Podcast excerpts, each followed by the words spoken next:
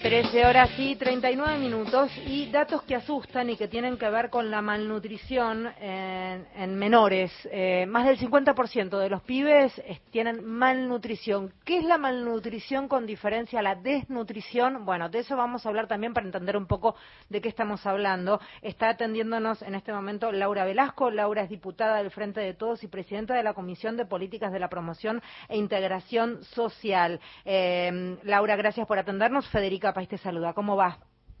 Un saludo para vos, Federica, y también para toda la audiencia. Bien, a ver, ¿en ¿dónde surge este estudio? ¿Cómo, cómo llegan a, eh, a la conclusión tan alarmante de más del 50% de niños y niñas de barrios populares con malnutrición?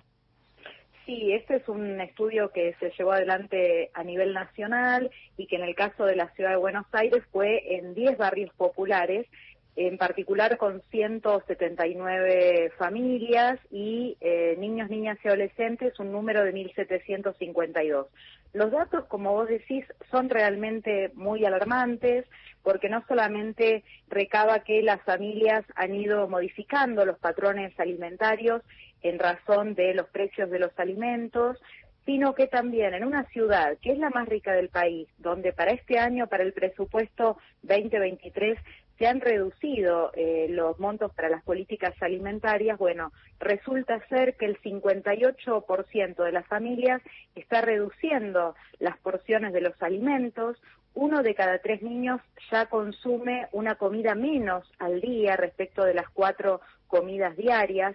En general, toda la alimentación de las familias tiene menor aporte proteico y mayor eh, cantidad de grasas saturadas. Y en el caso de niños, niñas y adolescentes, la malnutrición afecta al 54,6%, es decir, a uno cada dos niños. El sobrepeso es del 22%, la obesidad del 31%, está afectada también eh, o sea, hay déficit de peso bastante menor, en un 1%, pero está afectada la talla. Eh, y en el caso de la franja etaria de quienes, eh, niños, niñas y adolescentes, tienen entre 6 y 10 años, bueno, el índice es el más grave que es el de 61%, con lo cual se ve afectado no solamente el rendimiento escolar, sino por supuesto la salud, el desarrollo, el crecimiento de las niñeces y bueno, luego se instalan eh, con esta malnutrición enfermedades crónicas como la diabetes, la hipertensión, la enfermedad renal o la cardiopatía que, bueno, justamente luego afectan para toda la vida a, estos pibes. Sí, que uno asociaría eh, con edades más adultas. El tema es que la, malnutrición, tal como estás escuchando a la diputada Laura Velasco, tiene como eje el comer mal, que no es lo mismo que la desnutrición. Tiene que ver con llenar la panza con productos que no son de buena calidad, básicamente porque son lamentablemente los más baratos. Es así de corta. Suelen ser harinas refinadas, productos procesados. Hay una cuestión que tiene que ver también con la educación, con la, alimentación tiene mucho que ver con la educación, pero digo, básicamente tiene que ver con eso, con la pobreza, con el no llegar a pagar otro alimento que no sea ese que es el más barato y que en general es el menos saludable. Es así, eh, el relevamiento indica que solamente 12 familias, eh, perdón, 12% de las familias comen carne y huevo, es decir, las proteínas una vez al día.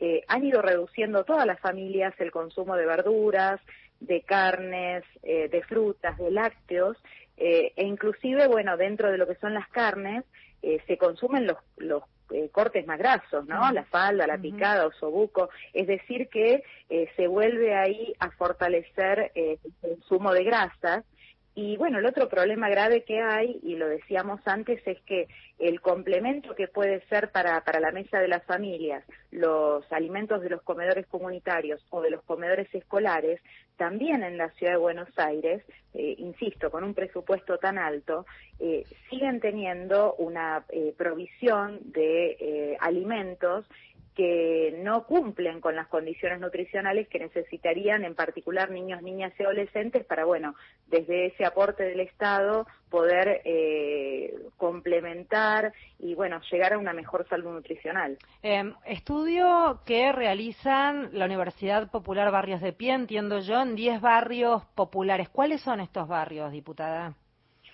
Bueno, estos barrios son eh, Barracas, Bajo Flores, eh, Sildañez, Fraga, Villa Soldati, Villa Lugano, eh, Ciudad Oculta, Pirelli, Retiro, la Villa 31, el barrio Padre Mujica y Piedra Buena también en, el barrio de Lugano con cercanía a Mataderos. Es decir, son distintos barrios populares de, distintos lugares de la Ciudad de Buenos Aires, sobre todo del sur, eh, y bueno, realmente eh, este dato es, eh, es, sumamente alarmante y preocupante en relación con, con las niñeces en particular. El 90% de las familias además dice que está preocupada por seguir sosteniendo los recursos en el hogar para poder consumir los alimentos necesarios e indispensables. Em, ¿Han podido acercarle esto a responsables de lo que tiene, por ejemplo, que ver con los comedores, digo, representantes del gobierno de la ciudad, para trabajar de manera constructiva, para que no sea solamente un espacio de crítica muchas veces, sino que a ver si entre todos podemos salir adelante? ¿Han tenido un espacio para esto? En verdad, en otros, con otros informes que hemos ido elaborando, porque ya hace muchos años que hacemos esta, esta investigación con equipos técnicos, con médicos, con promotoras de salud en los territorios y teniendo en cuenta técnicas de antropometría y percentilado que, bueno, son reconocidas por el Ministerio de Salud de la Nación, por la Sociedad Argentina de Pediatría, es decir, son estudios serios, los hemos ido acercando siempre. Hoy, después de la presentación en la legislatura porteña, se lo vamos a hacer llegar también a los funcionarios de la ciudad, insisto, en un año donde además eh, lo que es la Dirección General de Desarrollo de Infancia y Adolescencia tuvo reducción y otras políticas alimentarias y sociales tuvieron reducción para este año, entonces preocupa sumamente estos datos en ese contexto. Eh, bien, ojalá se pueda llegar adelante. ¿Cuál sería, según, según la mirada del grupo al que ustedes pertenecen, ya que hace tantos años que vienen con ese seguimiento, las políticas a seguir? Por una parte, eh, poder trabajar, por supuesto, nacionalmente y en la Ciudad de Buenos Aires en relación con la inflación, poder eh, detener los precios eh, de los alimentos que siguen aumentando, por eso inclusive las organizaciones sociales se han ofrecido a colaborar con los precios justos para que se cumpla, para que no haya especulación con los alimentos de la mesa de, de, las, de las argentinas, de argentinos y en este caso también de los porteños.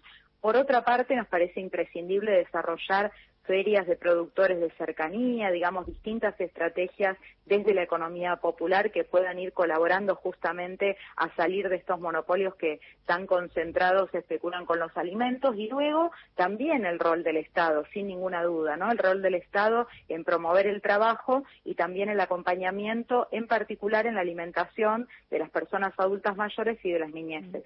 Sí, yo pensaba también, yo conozco de repente organizaciones como Mi Huerta que laburan mucho en el eh, en la educación alimentaria. Y qué falta que hace también eso, ¿no? Eh, porque también hay un antes y un después cuando ese pibe aprendió a comer y hay un antes y un después cuando ese pibe además descubre que eso redondo que se llama tomate que encuentra en una góndola de repente crece de la tierra y es tanto más maravilloso poder armarlo, hacerlo y ser autosustentable, también independiente si querés de alguna manera. Absolutamente, poder trabajar en una en una idea de soberanía alimentaria con las familias, con huertas comunitarias es absolutamente clave. Y además los niños y las niñas son quienes muchas veces lo promueven luego en las familias, ¿no? es muy, muy interesante trabajar en la educación nutricional, en la educación ambiental. Eh, y te sumo otra, y con esto te despido, ya casi como en una charla, reflexionando para sumar, que también se trata de eso. Cuando se habla de tan pocos espacios verdes en la ciudad, también hablamos de eh, malnutrición, cuando hablamos de obesidad, hablamos de actividad física sin lugar a dudas, que es la otra pata que es necesaria. Totalmente, y promover espacios deportivos, en clubes de barrio que muchas veces tienen este rol comunitario, pero bueno, eso, más acompañamiento del Estado para promoverlo y sobre todo después de la pandemia, que bueno, fue muy difícil en este sentido. ¿Dónde podemos encontrar este informe para leerlo más en detalle para todos aquellos que estén interesados, Laura? Bueno, lo vamos a subir a, mi página, a mi página que es Laura Velasco, y eh, luego allí eh, vamos a irlo compartiendo también en redes sociales, Laura Velasco OK, y lo vamos a acercar, como te decía también, al eh, gobierno de la Ciudad de Buenos Aires, así como hoy lo presentamos a las 5 de la tarde en la legislatura porteña. Bien, hoy lo van a estar presentando de manera formal entonces. Así es, con los médicos, con las promotoras, con eh, eh, quienes estuvieron trabajando en el informe, que nos van a dar también todos los detalles del trabajo con las familias y con las niñeces. Muchísimas gracias por hablar con nosotros. Gracias a ustedes. Eh, Laura Velasco es quien hablaba, diputada del Frente de Todos y presidente de la Comisión de Políticas de Promoción e Integración Social. Ya sabes entonces, otro estudio devela que la malnutrición afecta a más del 50% de niños de barrios populares.